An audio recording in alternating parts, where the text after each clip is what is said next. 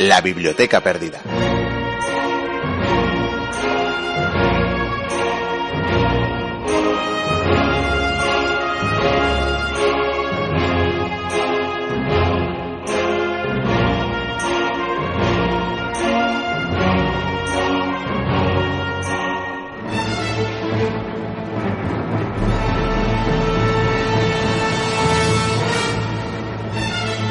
Ricardo Corazón de León pasó a la historia como héroe de la Tercera Cruzada.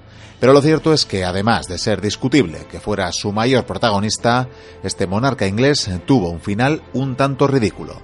Murió asediando un castillo carente de valor y de un flechazo demasiado preciso. Todo esto es bien conocido, pero no tanto el hecho de que Ricardo decidiera perdonar la vida de aquel que había atinado el disparo. El reón viviría a su pesar, siendo la esperanza de los vencidos de aquella tierra conquistada, le dijo el rey. Serás, añadió, un ejemplo de mi corazón generoso. Tanto fue así que hasta ordenó que se le recompensara en metálico. Podía haber sido un final feliz, pero uno de los soldados del agonizante rey no quiso permitir que el que tildó de ministro de Satanás hubiera matado a su príncipe, por lo que a espaldas de éste ordenó acabar con su vida. Poco le duró, por tanto, la fortuna del perdón real a este hombre cuyo único delito fue vengar a su familia, defender su fortaleza y, desde luego, hacer dar con una flecha a un temerario rey. Bienvenidas, bienvenidos a la Biblioteca Perdida.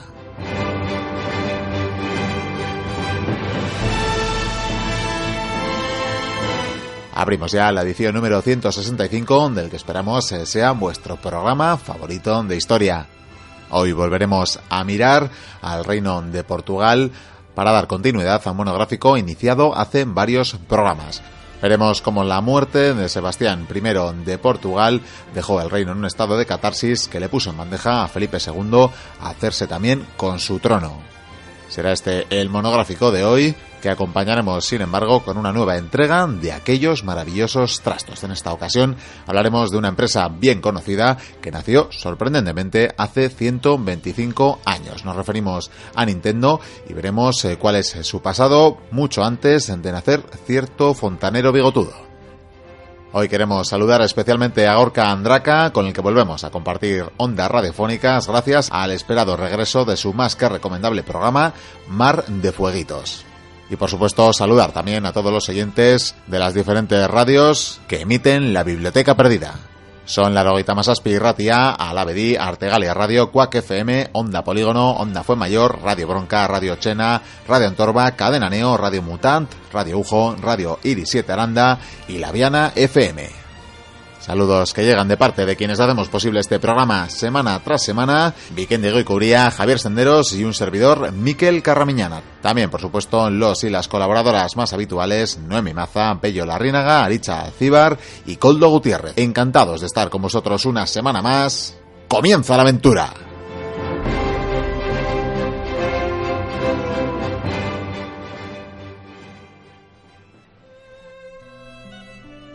Seguimos disfrutando de la aventura de la historia, continúa la biblioteca perdida y vamos a adentrarnos ya en el Portugal de finales del siglo XVI para hablar, eh, para retomar eh, un tema que recientemente tratábamos también al hilo de la muerte, bueno, de la vida y de la muerte del rey Sebastián de Portugal y precisamente su muerte sería la que eh, conllevaría esta crisis sucesoria que llevaría a la posterior anexión al reino de España o las Españas. Y vamos a recibir ya al señor Vicente Goicuría en estos eh, pues bosques que no sé si lindamos Lisboa porque la verdad que no llegamos, no, no, no llegamos a la capital lusa. Son bosques muy sombríos, Miquel. Yo creo que a veces hemos entrado en Portugal, hemos vuelto a ir a Galicia, hemos vuelto a entrar y salir continuamente. Menos mal que hay buen pulpo en ambos lados, porque si no la verdad que esto sería desesperante. Está muy rico. Mira que guiándonos por las estrellas y nada, tampoco hay manera, ¿eh? Todavía no me has explicado por qué llevas esas ropas tan raras, porque parecemos Frodo y Cía ahí huyendo de la comarca. Yo quería ir de, de mercader oculto porque es muy importante que vayamos de mercaderes por una razón que la gente descubrirá al final del programa. Sin embargo, sí, parecemos elfos o hobbits o no sé.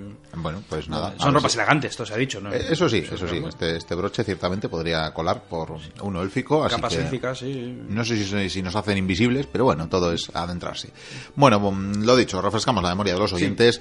Vamos a recordar eh, que habíamos hablado en otro monográfico de aquel eh, Sebastián de Portugal, aquel eh, aventurero, vamos a llamarlo así, temerario también, sí, sí. soñador, soñador, muy sobre soñador, todo, muy soñador, soñador, eh, rey, que bueno, falleció sin dejar herederos en el año 1578, después de haberse ido a una aventura de la que, bueno, no re- recordaremos demasiado, pero una expedición, digamos, eh, desafortunada. Muy desafortunada. Sí, y bueno, también eh, su sucesor, Enrique I, también fallece eh, en el 1580. Sí. Y ante esta situación, pues eh, la ocasión la pinta en calva, decían en la corte española, ¿no? La pintan para varios personajes, porque como comenté la otra vez, tú bien has dicho, Sebastián no tiene herederos y por lo tanto hay que elegir un sucesor y aparecen varios. Lo que pasa que hay un firme candidato, evidentemente. Sin embargo, como veremos entre estos personajes, va a aparecer uno con fuerza que lo va a hacer un poco eh, por las bravas. Hay reunión, se juntan eh, los nobles, bueno, los personajes, estos regentes, por así decirlo, eh, para, para debatir el asunto. Porque el país anda un poco dividido, Miquel. Y te voy a decir por qué. Estos cuando se reúnen, bueno, tenemos que elegir a un heredero, tal. Felipe II, por supuesto, ya, ya va marcando terreno diciendo, eh, que estoy aquí, que soy el tío de Sebastián y soy el que está más cerca de, de conseguir la corona. Y estos cuando debaten, pues hay algunos que están a favor de Felipe II. Sin embargo, otros no. Incluso el pueblo llano, eh, bueno, el pueblo llano a muchos les da igual, otros sí, otros no. Eh, algunos sí dicen, bueno, Felipe II, ¿vale? Sin embargo, la gran mayoría no lo quieren. ¿Por qué no lo quieren? Pues porque Portugal odia a los castellanos.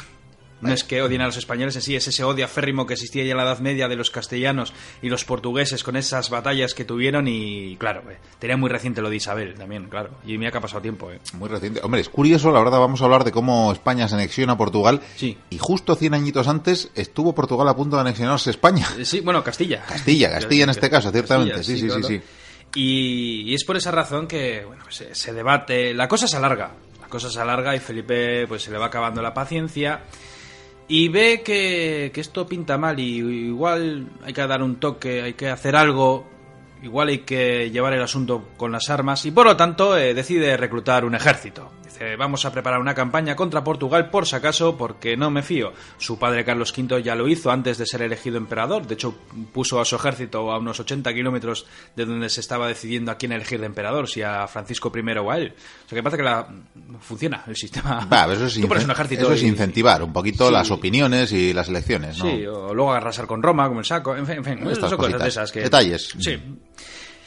Y empieza a reclutar un ejército. Eh, esta campaña, esta anexión, eh, voy a hablar mucho de las tropas españolas por una sencilla razón, y es porque realmente esto es como una especie de blitzkrieg, una guerra relámpago. La verdad es que Europa entera, lo- los países de, esta época moderna, alucinan con lo que hace Felipe II porque ciertamente lleva la guerra a, un, una escala completamente di- diferente. Porque quiere hacer una campaña rápida, que va a ser muy rápida, cuestión de días y semanas, vamos. Va a procurar que el ejército se mueva rápido, esté bien pertrechado, bueno, pertrechado lo siguiente, y sobre todo que esté muy bien alimentado, porque con la alimentación vamos a ir.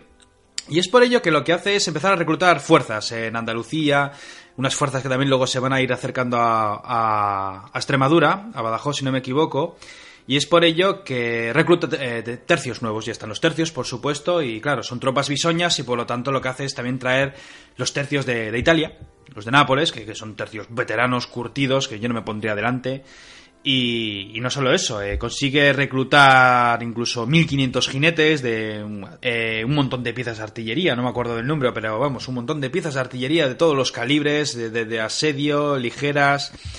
Y necesitaba, había varios generales, pero necesitaba uno que, que pudiera hacer bien el asunto, alguien serio, buen general, y se acordó del duque de Alba.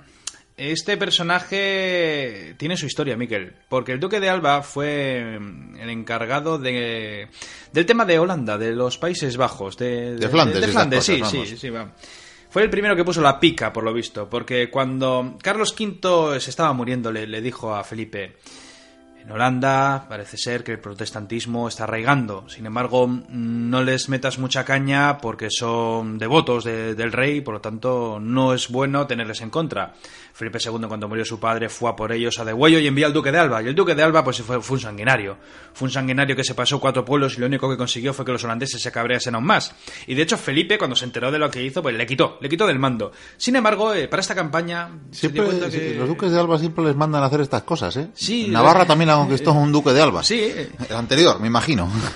Y es por ello que aún así le vuelve a llamar. Ya se le ha pasado el enfado y, y el duque de Alba era muy buen general. Y cuando llega ya mayorcito, le faltaba ya pocos años para cumplir 60, pero bueno, el tío enérgico y tal, y, quería cumplir con su rey. Y mientras estaban agrupando las tropas, ya te digo que incluso cogen mercenarios italianos, mercenarios alemanes, eh, muchos alemanes, por cierto.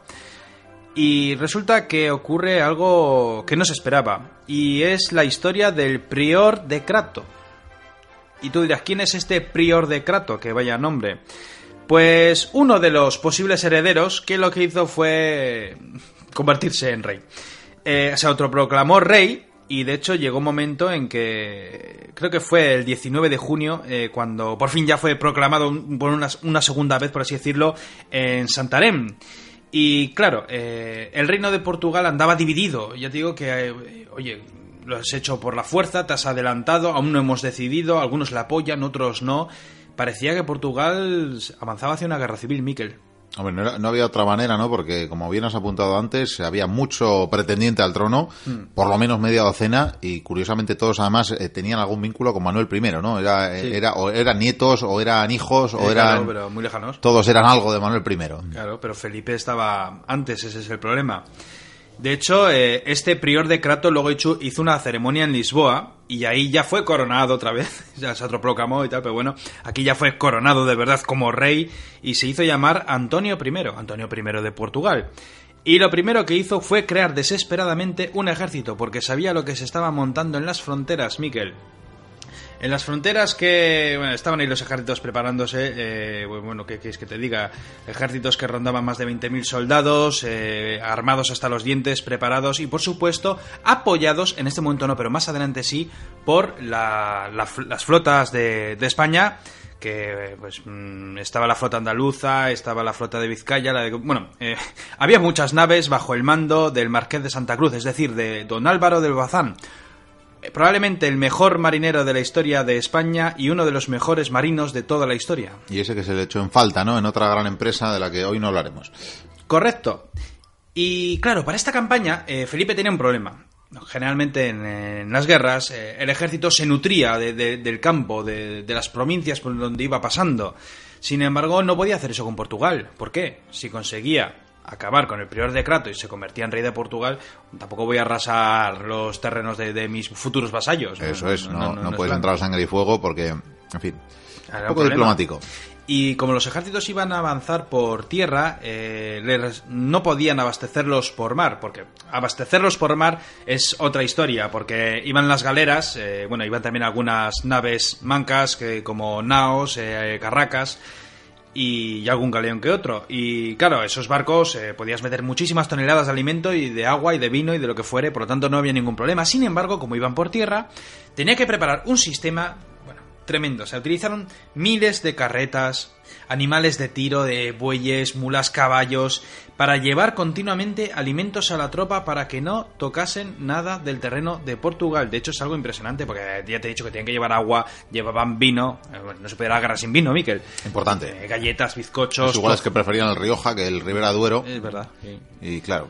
Tocino. Además tenían estipulados dos, uno o dos días a la semana tomaban tocino, un día pescado. En fin, son esas cosas de, la época. Yo, creo que, en esos tiempos, en ese siglo y medio de guerras de, en las que intervenían los tercios, igual fue la batalla en la que mejor alimentados iban, ¿no? Seguramente, sí, porque desde luego en Flandes eh, en muchos casos se morían de hambre, bueno, y la pagan y te cuento, algunos llevan dos años sin cobrar. Estos por te parece que, cobraban. Además, eh, bueno, van a cobrar. que casualmente el sueldo siempre estaba en el objetivo, ¿no? A eh, tomar. Sí, pero es que esto también va a tener cola en esta historia. Por cierto, el bizcocho no penséis que es un bizcocho como el que podemos comer de un pastel. El bizcocho era una especie de, pan una cosa ocho, veces horneada, ¿no? Sí, sí, bueno, una cosa que resistía. Y el caso es que las tropas avanzan, eh, lleva una pantalla de, de, caballería para ir explorando el terreno y bueno, pues las plazas van cayendo, generalmente sin ningún problema. Ya te digo que, bueno, hay algunos que, que se que intentan poner algo de resistencia, de hecho hablaré de ellos, pero a medida que las tropas van avanzando, eh, Felipe II decide visitar a la tropa para, para, alentarles, para darles ánimos, y de hecho eh, puso duras penas aquel que viole, aquel que robe o procure la violencia hacia los portugueses, en el campo de batalla evidentemente se, se entiende, pues eh, seguramente pena de muerte, había muchas penas. De hecho, llegó un momento en que cuando las tropas estuvieron estacionadas durante meses allí, esto es una curiosidad, pero no sé si era el duque de Alba, otro oficial, le mandó una carta a Felipe, pues porque había robos, violaciones, eh, había de todo, claro, saqueos, y por lo tanto, eh, Felipe pensaba, ah, me enviará la carta para decirme que se está quedando sin hombres. Y no, no, el problema es que se está quedando sin sogas. Vaya. Porque utilizaba una soga por cada soldado. Y... Dice, oye, mándame más sogas que esto está. Sí, sí, sí. Claro, había que dejarlos colgados para dar ejemplo. Hombre, claro. Y entonces eso, no pueden vivir el terreno, están avanzando. ¿Y qué es lo que hace este Antonio I, vamos a llamarlo así? Eh, decide pertrecharse en Lisboa, eh, convirtiéndolo en una especie de fortín con sus murallas y esperar al enemigo. Hubo historias como la defensa de Setúbal, donde 4.000 defensores y 1.000 ingleses y franceses se le intentaron poner difícil al duque de Alba. He dicho bien, 1.000 ingleses y franceses, porque las potencias extranjeras, cuando supieron de lo que se iba a montar, eh, claro, todos a una para acabar con el imperio, porque todo el mundo odiaba en ese momento el imperio español, porque vencían los campos de batalla y no había manera de acabar con ellos. Desde, luego, desde luego, nunca se era plato de buen gusto, ¿no? Que, No, no. que en ese incipiente imperio se anexionara todavía más territorios. Pero claro, estos puntos que quieren resistir es una molestia. ¿Por qué? Pues porque tienen un plan acordado, necesitan velocidad, ya te he dicho que es como una especie de guerra relámpago, y tienen que eh, ir, el ejército tiene que recorrer Portugal de un lado a otro hasta la costa un- en un día en concreto para juntarse con la flota del Marqués de Santa Cruz. Entonces, claro, esta resistencia pues hacía que, que- que- claro, que, la tropa pues se, se tuviera que de- detener. Y fue por ello que, de, hecho, en esta defensa de Setúbal, donde estuvieron cañoneando, pues de- el que estaba defendiendo la plaza, el líder, eh, pidió un alto el fuego de 24 horas. Sin embargo, el duque de Alba le dijo que tenéis hasta la noche y si no, os arrasamos. Y efectivamente, al final se tuvieron que rendir porque no, no podían hacer nada. Pero muchos huyeron en buques. Y mientras tanto, ya que estamos en las... ¿Qué pasa con las galeras del Marqués de Santa Cruz? Estas habían partido de Cádiz el 8 de julio y llevaban consigo los dos, dos tercios. O sea que, bueno, eh, dos tercios de, de los veteranos y en total estos dos tercios sumaban unos 4.700 soldados. Porque aunque está dicho en teoría que un tercio tiene a 3.000 soldados, supuestamente, pues bueno, es como las legiones de Roma, Sí, que muchas veces no llegaban ni a la mitad. Sí, sí. Era un problema. Eh, por cierto, la flota del Marqués de Santa Cruz eran 59 galeras. Y, y la verdad es que, claro, cuando veían la- la- las posiciones costeras, los pueblos costeros de Portugal, cuando veían avanzar las 59 galeras, eh, se, se rendían. O sea, sacaban la bandera blanca. Oye, Eh, oye, sí, no, vale, no- vale. no me cayone- no me cañoneen, por favor, que no me no- cañonee, que me gusta mi pueblo. Eh, Y estos llegaron el día 19 a su objetivo, sin embargo se dieron cuenta que las cosas en tierra firme pues se habían complicado bastante. ¿Por qué? Antes se ha hablado de la defensa de Setúbal, sin embargo está la fortaleza de Outao. Creo que se dice así, eh, mi portugués eh, ya sabes que no, no es muy No, fluido, no pero bueno. En principio la fortaleza Outao. Pues esta estaba al mando de Don, eh, don Mendo Mota. Eh, este personaje me gusta mucho, Miguel. Además, estaba en esa fortaleza eh, con 100 hombres. 100 hombres. Ah, Eso sí, 47 cañones. Lo que pasa que no sé cómo estos 100 hombres podían controlar 47 cañones, pero bueno, sí, eh, porque un- vamos, recordemos que un cañón requiere más de una persona sí. Para, para operarlo. Claro. Y, pero esta fortaleza tenía una ventaja y era un difícil acceso por tierra. Y este tío no, no se quería rendir. Y de hecho, la ventaja que tenía es que estaba apoyado por tres galeones portugueses. Y ahí vamos, porque Portugal tiene unos galeones. España ya eh, tenía galeones, sin embargo, los portugueses tenían 11 galeones, que era lo más de lo más. Eran unos navíos enormes, espléndidos. Había dos de ellos que, que tenían una barbaridad de toneladas de peso. Eran inmensos. Vamos, una obra maestra. Probablemente el Imperio Español, ¿no? Sus mejores naves y, y- su mejor marinería No se podía medir. en, ese periodo, ¿no? En el periodo en el que anexionó, quiero decir, eh, Portugal, porque al fin y al cabo se estaba anexionando un país que había estado abierto al mundo a través del mar y que Sí, lo había sí, hecho sí, sí. y había tenido grandes exploradores y grandes aventureros. Gracias a Enrique el Navegante, sobre todo, pero ya digo que estos galeones son una obra maestra. Y además el Marqués de Santa Cruz eh, tiene muchas dudas, porque él está acostumbrado a las galeras, él era un marinero del Mediterráneo. Y claro, esto de los galeones, esos mm, bosques flotantes con cañones por todos los lados, pues era un tema muy, muy peligroso, pero también hablaré de ello. Sin embargo, tenemos que seguir con, con lo que pasa, porque claro, Don Mendo, como, aunque tenga 100 hombres, tiene esos tres galeones que le pueden apoyar con fuego de artillería a, las tropas que les vienen. Y claro, las prisas eh, obligaron al duque de Alba a atacar inmediatamente esa fortaleza, porque tenía que reunirse con el marqués de Santa Cruz. Y ordenó a las tropas italianas de Próspero de Colonna que avanzasen hacia las murallas con las tropas corriendo como podían, corriendo, porque tuvieron que ampararse por los disparos de los cañones que lanzaban cañonazos, escondiendo detrás de una peña. Y fue entonces cuando los ingenieros del duque comenzaron a cavar las trincheras para colocar después las piezas de sitio. De hecho, los disparos de la muralla pues no hacían tanto daño. Sin embargo, los barcos empezaron a disparar contra los ingenieros y bueno, empezaron a caer un montón. Hasta que por fin pudieron colocar las piezas, las piezas grandes en este caso, bombardear esos galeones. Y de hecho, fue entonces, dicen, cuando que justo en ese momento, ese día, llegaron las galeras del Marqués de Santa Cruz, ese día 19. Y entonces, estas galeras lo que hicieron fue cerrar el paso, impidiendo escapar a los tres galeones. De, de hecho, uno de ellos fue abordado y se rindió, porque esto es otra. Eh, ya lo comenté en su momento, pero los españoles siempre intentaban ir al abordaje porque en el abordaje no había quien pudiera con ellos en aquella época. Las horas se fueron sucediendo y de hecho al día siguiente ya los otros dos galeones que quedaban pues se rindieron. Miquel, dos galeones con 80 cañones en total. Eh, está, la cosa está muy bien. Eh, don Mendo de Mota y, y, lo que le quedan, que son los 70 defensores, al final se rindieron al día siguiente. perdió más de una cuarta parte de la tropa. Bueno. El hombre hizo lo que pudo, claro. Y Próspero de Colonna, cuando Don Mendo de Mota se rindió, eh, admirando su valor, eh, lo puso en libertad. Vaya. Sí, sí, había honor aún en los campos de batalla, por lo menos entre los nobles, y le dijo que sí, que se podía. Me imagino los 70 defensores, no sé ellos si seguirían. Y los Colonna ciertamente era una familia de renombre italiana, ¿verdad? Sí, sí, hombre. Siguen pasando los días, estamos en el día 22, y la escuadra ya se había unido con los tercios del Duque de Alba, y ya pues, por fin, claro, ya podía aliviar el avituallamiento de la tropa. Ya, ya los barcos venían, aparte de cargados de soldados, venían con mucha comida. Y ahora ya restaba la ofensiva de Lisboa. Habían llegado ya directamente y por lo tanto, eh, bueno, pues había que preparar un plan. Por cierto, llevaban solamente 33 días de campaña. Encima, claro, el tesoro de Lisboa estaba muy exiguo, las arcas estaban vacías y, bueno, Antonio I intentaba reclutar un ejército no sé si quería reclutar a 30.000 soldados y creo que no consiguió ni la mitad. llegó incluso a acuñar moneda, tan, tan convencido estaba de, ser el monarca. Uy, no, este Antonio I, este prior de Crato, va a tener muchísima historia, Miquel, ya verás. Te voy a contar eh, lo que se decidió, porque se hizo un consejo de guerra y eh, el plan de Alba fue el siguiente. Utilizarían la flota para transportar a las tropas de infantería al norte y apoyados por las galeras del Marqués desembarcarían en la playa de Cascais, que estaba a un tiro de piedra de Lisboa. Es decir, que este iba a ser el bueno, el primero no, pero bueno, uno de los primeros asaltos anfibios, por así decirlo, como si fueran tropas de, marines, eh, a la antigua, pero bueno, es, es, lo que es. Los romanos ya llegaron a hacer algo similar, y me imagino que algún ejército del pasado. Entonces el, día 29 la flota se pone, bueno, pasa por delante de Lisboa. Eh, los de Lisboa, pues, pues, mirando las naves que, avanzan, ¿a dónde van? No vienen a por nosotros. Qué cosa más rara.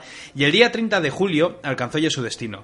Envió dos galeras para explorar la playa y comenzaron el desembarco a unos 7 kilómetros eh, al este de esta playa para evitar la artillería enemiga. Entonces don Diego Meneses, al mando de la tropa portuguesa, se dirigió a la zona con 3.000 hombres y 400 jinetes para bloquear a los españoles para conseguir que no salgan de la playa y como estos habían llegado antes, tomaron posiciones con los arcabuces. Mm, claro, necesitaban una punta de lanza los españoles para poder, para poder entrar, y fue por ello que, protegidos por el fuego de las galeras, los mosqueteros del tercio de Zapata tomaron pie en la playa hasta hacerse ya fuertes. Los portugueses, ya viendo el asunto, eh, se retiraron, y durante los días siguientes, eh, aparte, el ejército ya, ya entró y, ya comenzaron a avanzar bordeando la costa. De hecho, el primer sitio al que fueron fue Cascais. Eh, ahí estaba don Enrique Pereira de la Cerda y Alba lo que hace es, como quiere resistir, pues destruye la plaza, no acepta rendición y al final ejecuta a este Diego Meneses declarándolo traidor a Felipe II. Ya te digo que parece que le fue cogiendo el gustillo otra vez a lo que hizo en Holanda y dijo, ¿por qué no? ¿Por qué no, verdad? Que mano dura. si hubiera sido Colonna, pues igual lo hubiera dejado libre. Fíjate tú qué, diferencia de personajes. Después se encontraron con el castillo de San Julián de Oeiras, y vamos, era una muralla con cuatro baluartes, unos 100 cañones ligeros, 30 pesados y 500 defensores motivados y leales al rey, vamos, un hueso duro de roer. había llegado el 9 de agosto y solicitaron una rendición a la ciudad. Dijeron, ya, rendiros, que, que, que mira todos los que somos, que, que, que vamos a ganar. Y se negaron. ¿Qué hicieron entonces? La flota lo que hizo fue aproximarse a tiro de cañón. Los tercios de Lombardía, Sicilia, Nápoles, los de Colonna y todos los alemanes mercenarios que había se prepararon para el asalto. Dijeron que bueno, la artillería comenzó a sacudir los muros de la plaza y, y, bueno, fue una cosa horrorosa. Los asaltos encima no fueron bien, porque el tercio de Nápoles, por ejemplo, sufrió montón de bajas, los italianos de Colonna también fueron rechazados, y de hecho los defensores, aprovechando esa situación, realizaron una salida hasta donde estaban los cañones imperiales, los cañones de los españoles, y si no llega a ser por la compañía alemana, estos mercenarios que había, eh, vamos, si no les rechazan ellos, se habrían cargado la artillería imperial. O sea, fíjate tú, estos defensores, cómo combatían. Eran Daban guerra. Lo que tiene defender la casa de uno es Sí. que lo haces hasta... La motivación. Sí, sí. Está claro. Los días se fueron sucediendo, Mikel, y al final consiguieron abrir una brecha. Sin embargo, vieron que esa brecha, si entraban por ahí, iban a tener demasiadas bajas para tomar la plaza, y tampoco querían tener demasiadas bajas porque en principio esto iba a ser un paseo, iba a estar chupado. Además existía la posibilidad de perder el apoyo de la flota porque los vientos parecía que estaban cambiando. En fin, siguieron negociando con ellos, así se rinden de una vez, y al final consiguieron una paz honrosa, eh, le dieron todo tipo de prebendas, y el día 12 por la tarde ya por fin el castillo se rindió. Quedaron después algunas plazas que aguantaron algún que otro día, algunas se rindieron, otras no, pero bueno, ya vemos que es la tónica habitual, algunas se rinden, otras no, depende de la motivación del que está al mando. Y de los hombres, por supuesto. Y por fin ya solo quedaba Lisboa. Llevaban dos meses, no, creo que ni llegaban a dos meses de campaña y ya por fin solo quedaba Lisboa. Y claro, ¿qué hacemos con Lisboa? Eh, Está bien pertrechado para, defenderse y claro, eh, limitarse a... Claro, es que los portugueses tenían muchos problemas porque decían, ¿qué, qué hacemos? ¿Nos quedamos tras los muros? Estamos muy bien atrincherados, pero es que si nos quedamos atrincherados eh, nos montan un asedio y hasta que nos muramos de hambre. Y entonces los comandantes y el propio rey pues lo que hicieron fue sacar el ejército, desplegaron sus fuerzas a la orilla del arroyo de Alcántara, lo que se llamaría después la batalla de Alcántara, porque dijeron, mira, tenemos que jugárnosla porque no queda otra. Y fue por ello que cuando desplegaron el ejército, incluso, ya digo, lo desplegaron a lo largo del río, incluso también en algunas zonas que estaban casi secas de, ese río precisamente, utilizándolo a modo de foso, o sea que, lo planearon muy bien. De hecho, en unos molinos que había en la desembocadura situaron varios, varias compañías arcabuceros por si acaso. Un buen núcleo de infantes protegía el puente. El, puente. el puente va a ser la estrella de esta batalla, Miquel. Y cerca de ese puente oculto había otro núcleo de soldados con cañones cerca de un olivar. Al mando de esta tropa estaba Francisco de Portugal y su tío el obispo de la guarda, don Juan de Portugal. Contaban con unos 10.000 hombres. Los españoles eran más, evidentemente. Bueno, los españoles, alemanes, italianos, ya sabes, ¿no? Eh, por supuesto, contaban con nueve galeones y cinco galeras y bueno, y otras naves menores que las tenían en las costas preparada para lo que fuera. Entonces, eh, frente a esto, tenemos 10.000 hombres y, y, esos barcos. España que contaba en ese momento 62 galeras, 25 naos, galeones, urcas y todo lo que se te ocurra. 12.500 infantes y 1.500 jinetes. ¿Por qué hay menos infantes? Al principio de la campaña había muchos más, no por las bajas, sino porque tú, a medida que vas avanzando, tienes, tienes que dejar que ir tropas. fortificando los lugares que has tomado, que si no. Sí, pero tienes que dejar muchísimas tropas. Si no cuidas la retaguardia. Hay, mucha, hay, muchas campañas que tú vas con un ejército y cuando llegas estás con una cuarta parte de, la, de, los efectivos iniciales. Eso suele ocurrir muchísimo. Pero mejor si no te quieres encontrar en una ratonera, ¿verdad? Eh, claro. Y de la retirada, la, el avituallamiento, todo. Para la batalla, bueno, te voy a decir un poquito rápidamente el despliegue, pero bueno, eh, los españoles lo que hicieron fue situar a la derecha a los italianos y alemanes y a los españoles de Colonna. En el centro estaba el duque de Alba, con seis tercios y, el, y otro regimiento alemán. Y a la izquierda situaron las baterías de artillería. En el mar las galeras fueron reforzadas con unos mil arcabuceros, aparentemente por si acaso, porque ya sabes que ellos esperaban que hubiera un combate al abordaje y esos arcabuceros vienen muy bien porque se colocan en los castillos de proa y popa y abren fuego y hacen maravillas sobre, sobre los barcos enemigos. Sin embargo, bueno, eh, centrándonos en la batalla de tierra, te diré que aparte de este despliegue, lo que hizo el duque de Alba fue poner la caballería al mando de don Fernando de Toledo. Y este don Fernando lo que tendría que hacer sería marchar hacia el norte con la caballería buscando un lugar donde poder vadear ese arroyo para flanquear a los portugueses. Una maniobra que llevaría mucho tiempo, pero que bueno, podría ser una buena jugada. Y esta, eso de las 6 de la mañana fue cuando comenzó la batalla. Al parecer a las 6 comenzó el fuego artillero. Eh, por cierto, un fuego artillero con piedra caliza. Y tú dirás, ¿por qué piedra caliza? Pues porque cuando golpea en la trinchera o en la fortificación donde pille, pues se rompe. Es como metralla, vaya. Sí, sí, la metralla de la época, básicamente. A larga distancia, pero sí es una metralla. Entonces, eh, don Juan, pensando que, que, esto era un ataque de diversión, lo que hizo fue reforzar el flanco donde estaba bombardeando, ¿no?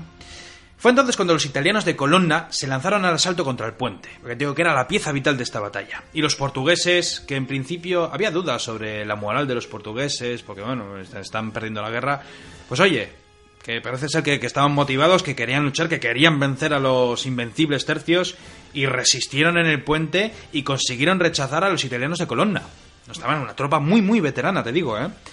Y tras aquello, claro, eh, les llamó mucho la atención. Pero no solo eso, es que un grupo de arcabuceros del tercio de Moreno lo que hicieron fue, eh, viendo la situación, lograron pasar el arroyo, supongo que con, eh, con los arcabuces ahí levantándolos por encima de la cabeza, y una vez se habían organizado, ya en la otra orilla, lo que hicieron fue apoyar con, el, con fuego, con, con los arcabuces, un nuevo asalto en el puente por parte esta vez de los tercios de Martín de Argote y de Diego de Córdoba. Y claro, los defensores se encontraron con que de repente, claro, les llegaban dos tercios, otra vez veteranos, otro asalto, ya estaban un poco cascados del primero, y encima desde uno de los lados les estaban disparando. Los defensores no aguantaban, eh, estaban teniendo muchas bajas, la moral empezaba a caer, y es entonces cuando don Fernando se dio cuenta que la batalla se estaba decidiendo ahí.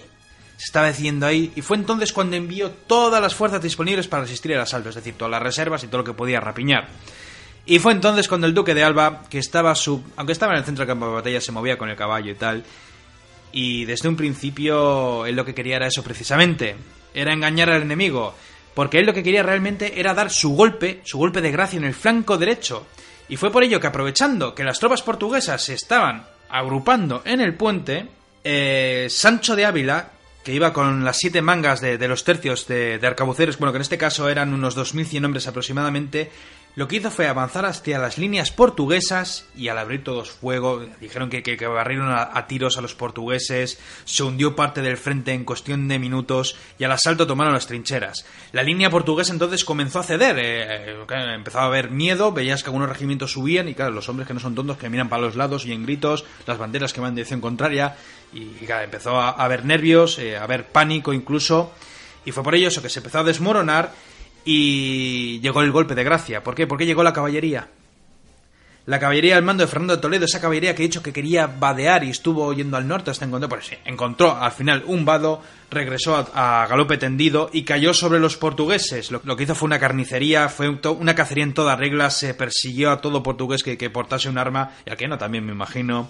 Se capturó el botín, que, que era bastante grande, y mataron a mucha gente sin piedad. La verdad es que se pasaron cuatro pueblos, pero bueno, eran los campos de batalla. La guerra, sí, es lo sí, que tienen. Es, o sea, esto lo mismo hace 5.000 años. Sin embargo, eh, aquí viene una curiosidad, Miquel, porque Fernando Toledo, tras haber dirigido esa carga de caballería, regrupa a los hombres a todo correr y marcha a la capital. Eh, al parecer, en medio de, de, este, de, este, camino, pues un centenar de jinetes portugueses le salieron al paso y varias compañías de infantería, pero bueno, él consiguió vencerles, eh, hizo prisioneros a la mayoría y sin embargo siguió, siguió galopando con sus hombres corriendo hacia Lisboa. Y dices, ¿qué van a hacer? ¿Van a cargar contra las murallas estos jinetes? No, en cuanto llegó a las puertas de la ciudad, eh, los hombres giraron, mirando hacia la otra dirección, tomaron posiciones para frenar a los tercios, para que no entrasen en Lisboa. Porque para, para no entraran a sangre y fuego en Lisboa. Eran las leyes de la guerra. Cuando se toma una ciudad, hay tres días de saqueo en la que los hombres pueden hacer lo que quieran. Pero claro, si Felipe se va a convertir en rey de Portugal, lo que no puede hacer es no arrasar con la capital. Que, que, acaben con todo, ¿verdad? Entonces, vamos. Ay, por cierto, eh, la flota portuguesa, con esos galeones maravillosos, al final se rindió sin apenas combatir. Aunque las naves portuguesas sean mejores que las españolas, no se quisieron arriesgar, porque además, claro, viendo que los capitanes cómo iba el combate en tierra, pues dijeron, esto no, no, no pinta bien. Por cierto, del campo de batalla se dicen que de las bajas se cuentan unos 1.500 muertos y 4.000 heridos y prisioneros por parte de los portugueses. Teniendo en cuenta que eran 10.000, son unas bajas más que, más que importantes. Dicen que capturaron docenas de banderas y, por supuesto, toda la artillería, aparte de los galeones con toda su artillería. Y ya por fin, a las puertas de Lisboa, eh, te he dicho, esta caballería de, de Toledo, pues bueno, eh, llegaron más compañías de caballería y este personaje, este oficial, les dijo, no, ayudadme, mm, formar y que no entre los tercios, porque si entran, la, la hemos liado. Eh, de hecho, estaban preparados con sus armas para ir fuego. Y fue entonces cuando llegaron los representantes del gobierno de, de Portugal, eh, de Lisboa, y fueron donde, donde este personaje, de Toledo, a rendir la ciudad a cambio de mantener sus privilegios. Y claro, este hombre pues les dijo que me parece muy bien, pero es que tenéis que hablar con mi rey, no conmigo. Sí, eh, yo ahora mismo no os voy a prometer mucho que no... Que eh. con, con tener a los tercios ya tengo bastante. Entonces ya, con un poco de organización y cuando llegó el duque de Alba, que ya pudo tranquilizar a la tropa, la ciudad fue ocupada el 12 de agosto, más tarde Felipe sería coronado como rey de Portugal, porque evidentemente el prior Crato ya no contaría para la historia. Al año siguiente, ciertamente. Y claro, eh, una curiosidad fue que de repente llegaron cinco grandes carracas enormes. Eh, estaban muy hundidas del peso que llevaban, porque venían de las Indias, cargadas con riquezas que entraron en el puerto eh, tranquilamente y no sabían lo que había pasado. Y por supuesto eso se, queda, no, se lo iba a quedar Felipe, claro. Maravillas de especias y bueno, to- todo lo que se te podía ocurrir que, que llegaba del otro lado del mundo. ¿Y qué pasa con el prior Crato, Miquel? Pues que pies en polvorosa y Sí. tenía amigos en Francia. Eh, sí, sí. eh, Francia, en Inglaterra. Bueno, la verdad es que hizo muchas cosas, porque esta, a ver, este escapó de la batalla herido. Por lo visto tenía una herida en la cara y otra en la garganta. Y intentó organizar una resistencia. Eh, de hecho, fue a Santarém, donde ahí le cerraron las puertas, dijeron que, que- que no, tenemos miedo de Felipe II y no es plan. Fue después a Coimbra y allí les convenció diciéndoles que los castellanos no harían barbaridades, brutalidades, y consiguió organizar un ejército de 5.000 soldados mal armados, eh, sin experiencia, para resistir el norte de Portugal. Eh, ni siquiera tenía caballería, por lo tanto no tenía ni ojos ni oídos. Y de hecho, eh, eh, ¿sabes que Además, lo que tú has dicho hace un momento, ¿sabes que Felipe tardó un año, en, casi casi un año, en convertirse en rey de Portugal? Fue porque es que en Lisboa había un ataque de peste. Estas cosas que pasan. Sí, sí, había que peste Lisboa ha y- tenido y, sus... dijo, ya iré cuando no haya peste. Sí, ¿verdad? Estoy Está muy la cosa-. Me viene un poco mal ahora mismo coronarme rey de otro sitio. Esto hay que decirlo, vamos a dejarlo claro, que una de las cosas que le exigieron al rey y cumplió fue que no se anexionara eh, como parte de Castilla, sino que tuvieran una consideración propia como Claro. uno de los reinos más eh, de esas Españas, ¿verdad? Efectivamente. Por lo tanto, tanto la provincia en sí de, de Portugal, ya convertida casi en provincia, como los territorios eh, americanos, serían tendrían una administración aparte y no serían dependencia directa de Castilla. Efectivamente. Y te voy a decir algo más, Miquel. El duque de Alba, como estaba un poco cansado ya de tanta batallita, ordenó a Sancho Dávila que, fuera con los tercios de Lombardía y Sicilia y algunas compañías de montadas, bueno, en fin, en tropa en general, que fuera contra el ejército rebelde. Eh, por supuesto, el ejército rebelde superaba en número, pero vamos, no- es que la gente sin preparación pues no podía hacer nada. Mm, No voy a alargarme con esto, simplemente pues tiene escaramuzas, alguna batallita y evidentemente pierden las batallas los portugueses. Y mientras tanto, eh, mientras pasa esto, en Lisboa, el Marqués de Santa Cruz se hizo con los 11 galeones modernos que al loro rondaban entre las 700 y las 1000 toneladas de peso. Lo que te he dicho hace la flota más moderna del mundo y esta flota va a tener una importancia tremenda en la historia de España, como veremos más adelante. Lo de Dávila, pues eso, eh, termina con los enemigos y ocurre que hay un problema. Incluso Porto, la, la- la plaza de Oporto cae, pero el prior Crato vuelve a escapar. Sigue libre, no hay manera de encontrarle, y es entonces cuando el capitán Fernando de Sandoval recibió la orden de capturarlo de una vez por todas, porque esto no, no puede ser. Y este Sandoval pues, estuvo buscando y dijo, igual, igual, yo qué sé, se, se oculta de alguna manera, o yo qué sé, va, va disfrazado. Incluso detuvieron a un grupo de viajeros y nada, les dejaron pasar, eh, y uno de ellos era, era él, precisamente. Consiguieron escapar de Portugal y aunque para diciembre el país luso fue, fue pacificado, eh, ya te digo que además bueno, se quedan con las posiciones eh, de África, de América, eh, de todas las colonias que había, o sea, eran unos territorios inmensos. Ahí así que... eh, Ahí no se ponía el sol, ¿verdad? Ahí no se ponía el sol, pero vamos, ni- ni- imposible ya. Pero vamos a hablar del prior Crato, que esto tiene, tiene tela, porque el prior, Antonio I, ya no es Antonio I, desgraciadamente para él, se acercó primero a la corte de Inglaterra. Necesitaba aliados, pues, y claro, pues fue a donde estaban los enemigos de España. Y la reina virgen lo recibió. Lo trató con mucha cortesía y lo que hizo fue darle dinero y muchos medios para construir una nueva flota para que luche contra los españoles. Incluso y- le y incluso un capitán interesante, ¿verdad? Como para comandar esa flota. Sir Francis Drake, Drake eh, directamente. Sí, eh, aunque bueno, lo de Drake luego su participación al parecer no hizo gran cosa. Pero bueno, lo que sí también facilitó fue el reclutamiento de marineros ingleses, que eran de lo mejorcito que había. Ciertamente. También se quedó como, como garantía, la reina, eh, un diamante engarzado en un anillo procedente de la corona de Portugal, Miquel. Una Cómo no, maravilla que me imagino que lo que ahí la en mujer. Inglaterra, sí. Digo que estará allí puesto, no sé, lo tendrán ahí guardado. Quería una alianza, pero no logró, así que lo que hizo fue viajar a Francia, donde estaba Enrique III. Y Enrique III pues también lo apoyó con dinero, con medios y con reclutamiento de, marinos. De hecho, aquí Enrique fue motivado por su madre, eh, la Medicis, que, le decía sí, hay que dar caña a España, hay que apoyar a este hombre que seguramente que nos puede ir muy bien. Y entonces se forjó un plan. Un plan que yo creo que esto podría entrar en otra. en otra. en otro monográfico.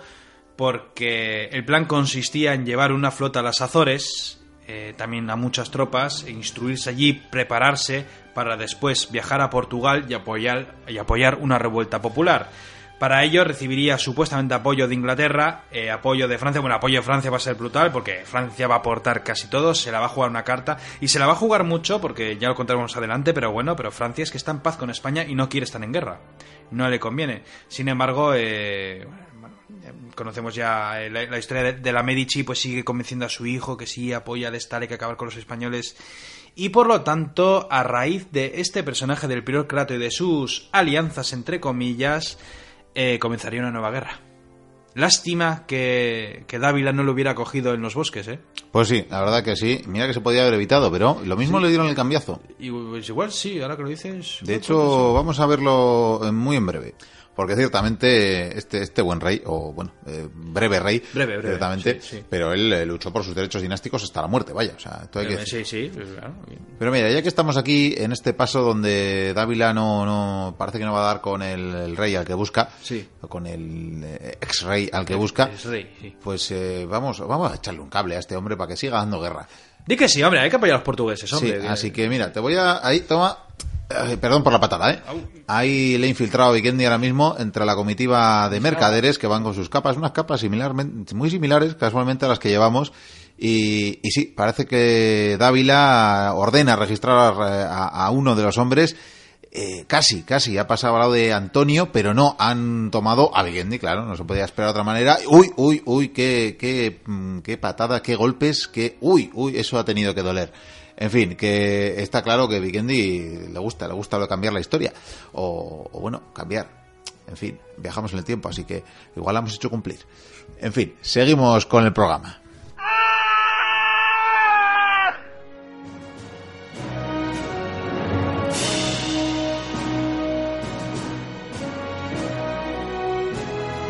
Tiempo de hablar de historia no tan lejana y es que vamos a dar la bienvenida a una nueva entrega de aquellos maravillosos eh, trastos, la sección de la biblioteca perdida en la que hablamos de tecnologías anticuadas aunque no tan lejanas en el tiempo, en la que hablamos eh, de videojuegos, en la que hablamos eh, de formatos de vídeo, de, de, casetes, de tecnologías que guardamos en nuestra memoria que son de hace pocas décadas pero que ya tenemos eh, prácticamente olvidadas eh, por haber sido sustituidas hace ya bastante tiempo. Y recibimos eh, de nuevo en el estudio a Aricha Alcibar y a Coldo Gutiérrez del programa Machacabotones de la 97 de Bilbo, en la radio libre de Bilbo. También podéis seguirles en su podcast en iVoox y vamos a tenerles de nuevo para hablar en esta ocasión de la historia de la compañía Nintendo, compañía conocida por su éxito referencial prácticamente en la industria de los videojuegos de algunas máquinas de esta compañía japonesa hemos hablado en más de una ocasión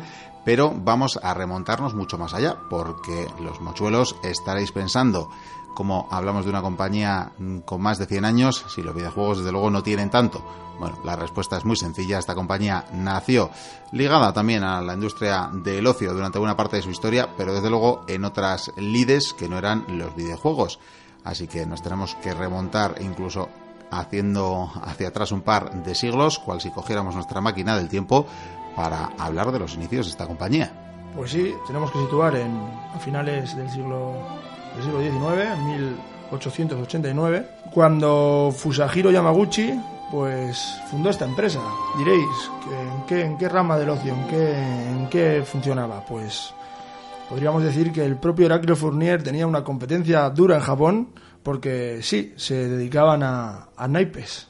Sí, eh, lo que allí se llamaba o se sigue llamando anafuda, que era una especie de catetos, lo que conocemos aquí como catetos, por explicar de alguna manera occidental, que eran así, unos juegos numéricos, con cartas, con dibujos de, lo que fuera, ¿no? Sí, también son conocidos como las cartas de las flores, porque muchos de ellos tienen símbolos de flores, junto con, pues no sé si son los pétalos lo que se cuenta exactamente o qué parte de ello, pero bueno, la compañía tuvo una, una empiece bastante bueno con este en este mundo tuvo grande éxito porque hoy en día sigue sigue produciendo estas este tipo de cartas Sí, aunque ya, digamos, todos conocemos, o todos fuera de allí, por su éxito en el mundo de los videojuegos, también siguen, siguen con esos menesteres, ¿no? Y, y bueno, el, significado de- del nombre de Nintendo eh, no está del todo claro. Es curioso porque incluso el, el nieto de, ese presidente que has mencionado, eh, su nieto, Hiroshi Yamauchi, que es el, gran presidente de Nintendo, digamos, el más conocido, que lideró la compañía con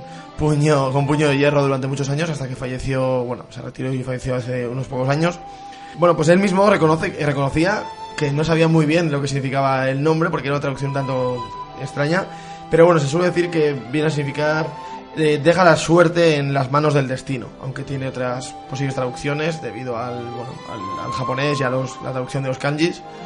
Pero bueno, es la traducción más comúnmente, comúnmente aceptada. Sí, seguramente con, con lo de las cartas y todo esto, pues tenga algo que ver. El destino, las cartas, pues diríamos que, que seguramente algo, algo por el estilo que querrá decir Nintendo. Sí.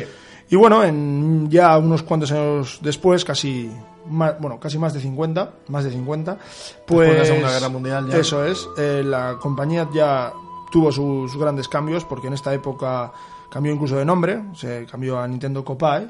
Y bueno, eh, fue una época muy movida hasta entonces para, para Nintendo porque tuvieron buenas, buenas ganancias con esto de las cartas porque en parte pues copiaron muchos diseños de empresas estadounidenses que cogieron ideas de allí y les fue muy bien Incluso trabajaron con, con Disney. eso es y ya sabemos que Disney siempre siempre da dinero Sí. y Sobre todo idea. y bueno y la verdad que hasta la década de los 50 fueron trabajando en este de este mundo de este gran mundo pero mm, vieron que necesitaban más más más cosas más más más producción Así diferentes es. objetos y y bueno empezaron a dedicarse a otro, a otro tipo de negocios ya para nada relacionados con, con este ámbito, ¿no? Por ejemplo, cosas tan, tan raras o tan peculiares hoy día como una compañía de, de taxis, que cuesta asociarlo con Nintendo, ¿no? O una cadena de, de hoteles, hoteles del amor, los Hotels, que consistía en una corta en una corta estancia para las parejas. sí era explotaban el ocio en sus muy diferentes vertientes. Así Eso es. es. pues imagínate, tenían ahí este, estos hoteles magníficos, pequeñitos, coquetos para las parejas y bueno, y ahí tenían para pasar unas horitas y, y hacer sus, sus cosas que en la calle por aquel entonces pues Que no era, no era jugar a la Game Boy. Eso es, y no estaba tan, tan bien visto. Y bueno, además de eso, pues también eh, compraron una televisión y hasta una compañía de comidas especializadas en arroz, muy típico en Japón. También ganaron algo de dinero, pero que ellos confiaron más en empezar con, con la industria juguetera, seguir en la industria juguetera y bueno, sacaron la, la Ultra Hand. Sí, que como su propio nombre indica, es bien ser esta mano que hemos visto alguna vez, muchas veces en, en cómics incluso, en algunos sketches en televisión, que es una especie de utensilio que hacía de mano y cogía pelota, o si, si pulsábamos, digamos, a modo de tijera, se estiraba y, y servía para coger cosas del, del suelo, ¿no? Si estamos en plan vago, si os cae algo de la mesa y dices, oye, voy a coger aquí... Sí, era algo parecido a unas tijeras, era un utensilio así un poco extraño. Y esto fue en 1966. Al de tres años sacaron otro objeto bastante curioso para decir que es de Nintendo, que es un Love Tester. Sí, en el año 69, precisamente. 69. En números redondos, sí. Y era así, sí, un love tester que, bueno, servía para medir de 1 a 100 cuánto te quería, te quería la pareja, ¿no? Para, para bueno, en fin, suele utilizarse para chicos y, y chicas jóvenes, pero bueno, yo creo que este era un poco este típico cosas que veíamos antes en, en ferias y en barracas, de, de echarlas ahí cinco duros y nada, te salía un número aleatorio y... Pero hay que decir que bueno, que luego lo quisieron hace poco, lo quisieron también implementar o algo por Bueno, el sí, sí, yo recuerdo que se habló hace unos años cuando Nintendo anunció, cuando la, su, su anterior consola de sobremesa, la Wii, estaba en su mejor momento, eh, supongo que esto sería en 2008, 2009, anunciaron en una feria de videojuegos, anunciaron que iba a sacar el Vitality Sensor, que era un sensor de vitalidad, como su propio nombre indica, en el cual, bueno, pues metías un dedo y te iba, digamos que era como una especie de indicador de tensión, algo así. Mucha gente lo, relacionó para, con, este objeto, con el Love Tester, que muchos pues no, no conocíamos, ¿no? Porque es una cosa así muy, muy curiosa y olvidada. Y así una especie de medidor de tensión que supuestamente iba a utilizar para, en algunos juegos, mucha gente especulamos con que sería pues para juegos de terror o así, pero el caso es que aunque lo anunciaron a bombo y platillo incluso se vieron imágenes del diseño. Nunca, se supimos dio- más, ¿no? Sí, nunca no se supo más y ni siquiera con su consola actual, así que no sé qué fue de ello Se quedó- o a quién despidieron por esa idea loca. Se quedó en uno de esos limbos de, de- de la historia, pues en algún almacén, en algún Sí. esto, que luego dentro de unos años seguro que aparece algún, Sí. alguien que tiene dos o tres y los Está en el, yo creo que está en el almacén junto con el arca de la alianza. Puede Olvidado. ser, puede ser. Bueno, el año siguiente que al, al Love Tester salió otro, otro utensilio que era el Electro Beard y, y con ello algún juego más que eran juegos de disparos. Eh, tecnología con luces, láser, que luego se implementaría ya en, en, las, en la bazooka, en la pistola. Y en la, mítica Zapper de la, de la NES, Eso con es. ese gran. Duck Hunt, ¿no? Duck Que era una, maravilla. Eso es. Y el de dos años después, pues el, el Econga. Así como suena, diréis que puede tener algo con el baile, que tiene que ver con algo con el baile, pero sí, sí, bueno, sí tiene que ver. Es, son, eran una especie de timbales que tú les dabas golpes y pues salían, curiosamente, sonidos de guitarra en vez de, de, de bongos. Pero bueno, Sí, pero quizá esto también le, sirvió. También es precursor, ¿no? Sí, también precursor. a Nintendo ahí reciclando ya tecnología desde tiempos pretéritos eh, para el- los congas que sacaron con el Donkey Konga de la, de la GameCube, que era un juego musical muy simple, pero bueno, era, era, era divertido y bueno, quizá también esto le sirvió para, para desarrollarlo. Y bueno, a partir de, de este mismo año, pues empezó la época más tecnológica de, de, de Nintendo. Claro, los eran ya toques. los 70. Eso es, y tuvo su primera incursión en los videojuegos. Así es, en el, en el 74 Nintendo se, se ocupó de distribuir la que está considerada, digamos, la primera consola para hogares del- de, de toda la historia. Y era la, la Magnavox Odyssey. Odyssey. Y, y bueno, pues ellos se encargaron de, de distribuirla y gracias un poquito a este, a este éxito, ellos ya les permitió unos tres años después, en el 77, desarrollar su propio, su propio prototipo de consola de sobremesa, que es una cosa que poca gente, poca gente conoce o recuerda, que es la Color TV Game, de la cual llegaron a salir hasta cinco versiones distintas, aunque solo, solo en Japón. Pero bueno, pese a ello tuvo cierto éxito y se vendieron nada menos que 3 millones de unidades, lo cual para la época no está nada mal.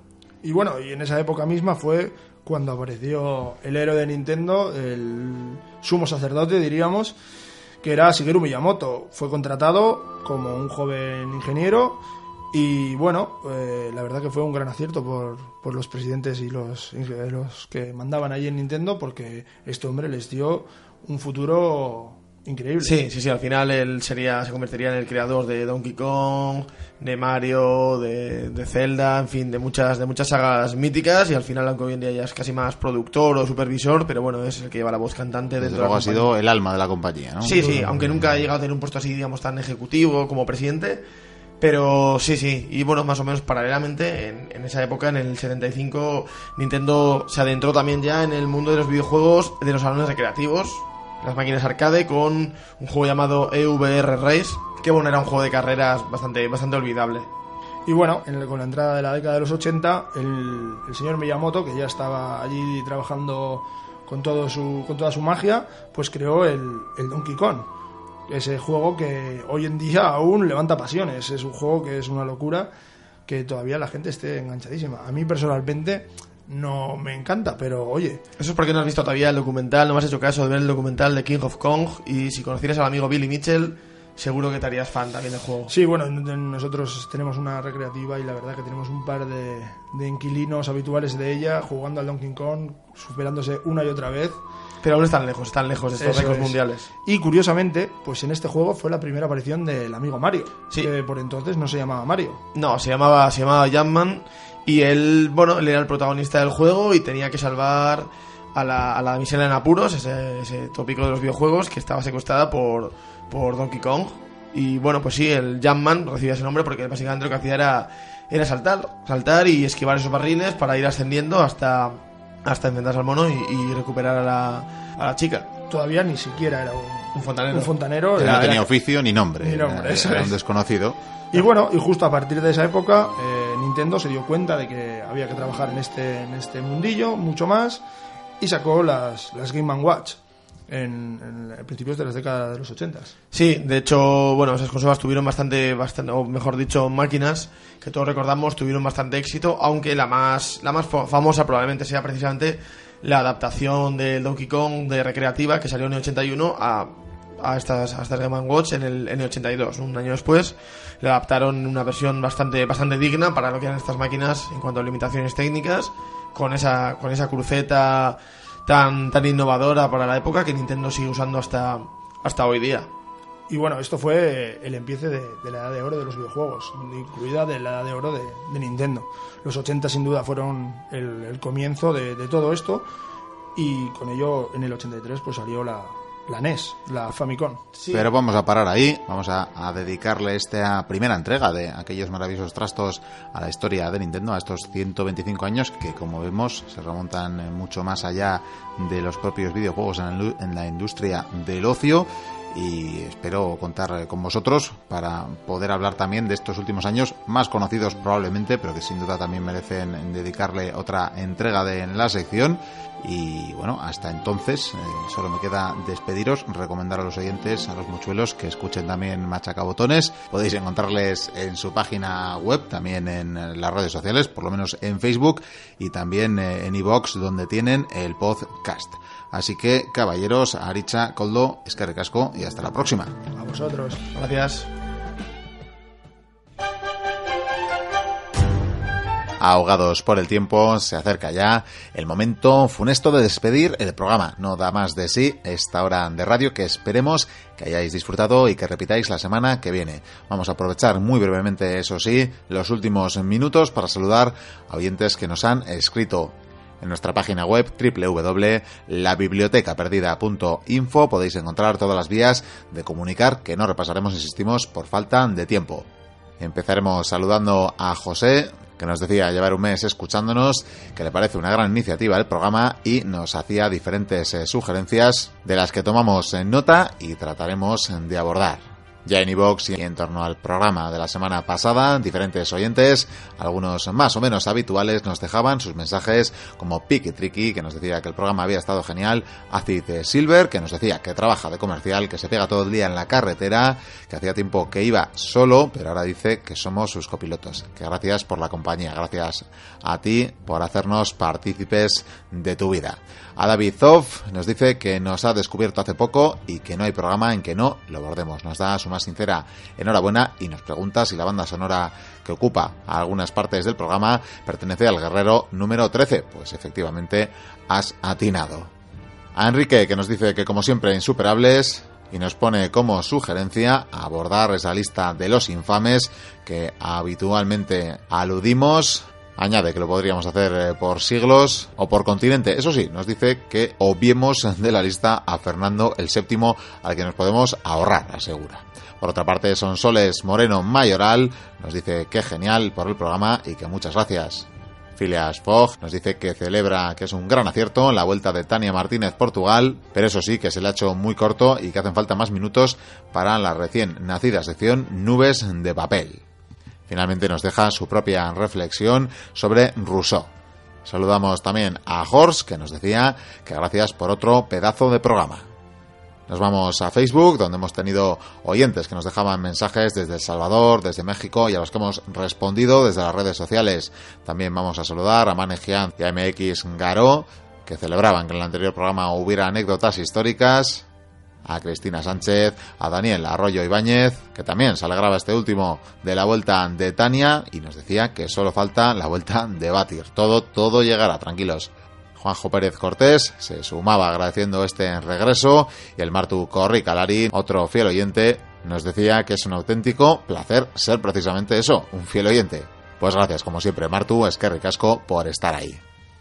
Terminaremos con algunas notas de usuarios de Twitter, de seguidores de la biblioteca en Twitter que nos han dejado algunas referencias, como a Denfus, por ejemplo, que decía que hay muy buenos podcasts de historia y entre ellos está La Biblioteca Perdida. Muchas gracias por estas palabras. En la misma línea, Antonio Cruz Torres se declaraba muy fan de la biblioteca. Decía que si os gusta la historia y no la habéis escuchado, ya estáis tardando. Esto les decía a sus seguidores de Twitter. Muchas gracias por eh, difundir este programa. José Antonio Algarra decía que qué buen paseo me he pegado desde Persia al Congo de la mano de la biblioteca. Dice que le gusta cómo crece su lista de podcast de historia. Terminaremos con el habitual Miquel Elfo Oscuro, que decía que por haberse perdido cuatro años de biblioteca es un placer oírlo cada semana y seguir además con los de los primeros años. Añadía además que él también es rosaventero, dice como somos la mayoría, pero unos lo saben y otros no. Pues ya veis que sin tiempo, agradeceros eh, una vez más el haber estado ahí e invitaros a repetir la próxima semana. Hasta entonces, sed muy felices. Agur.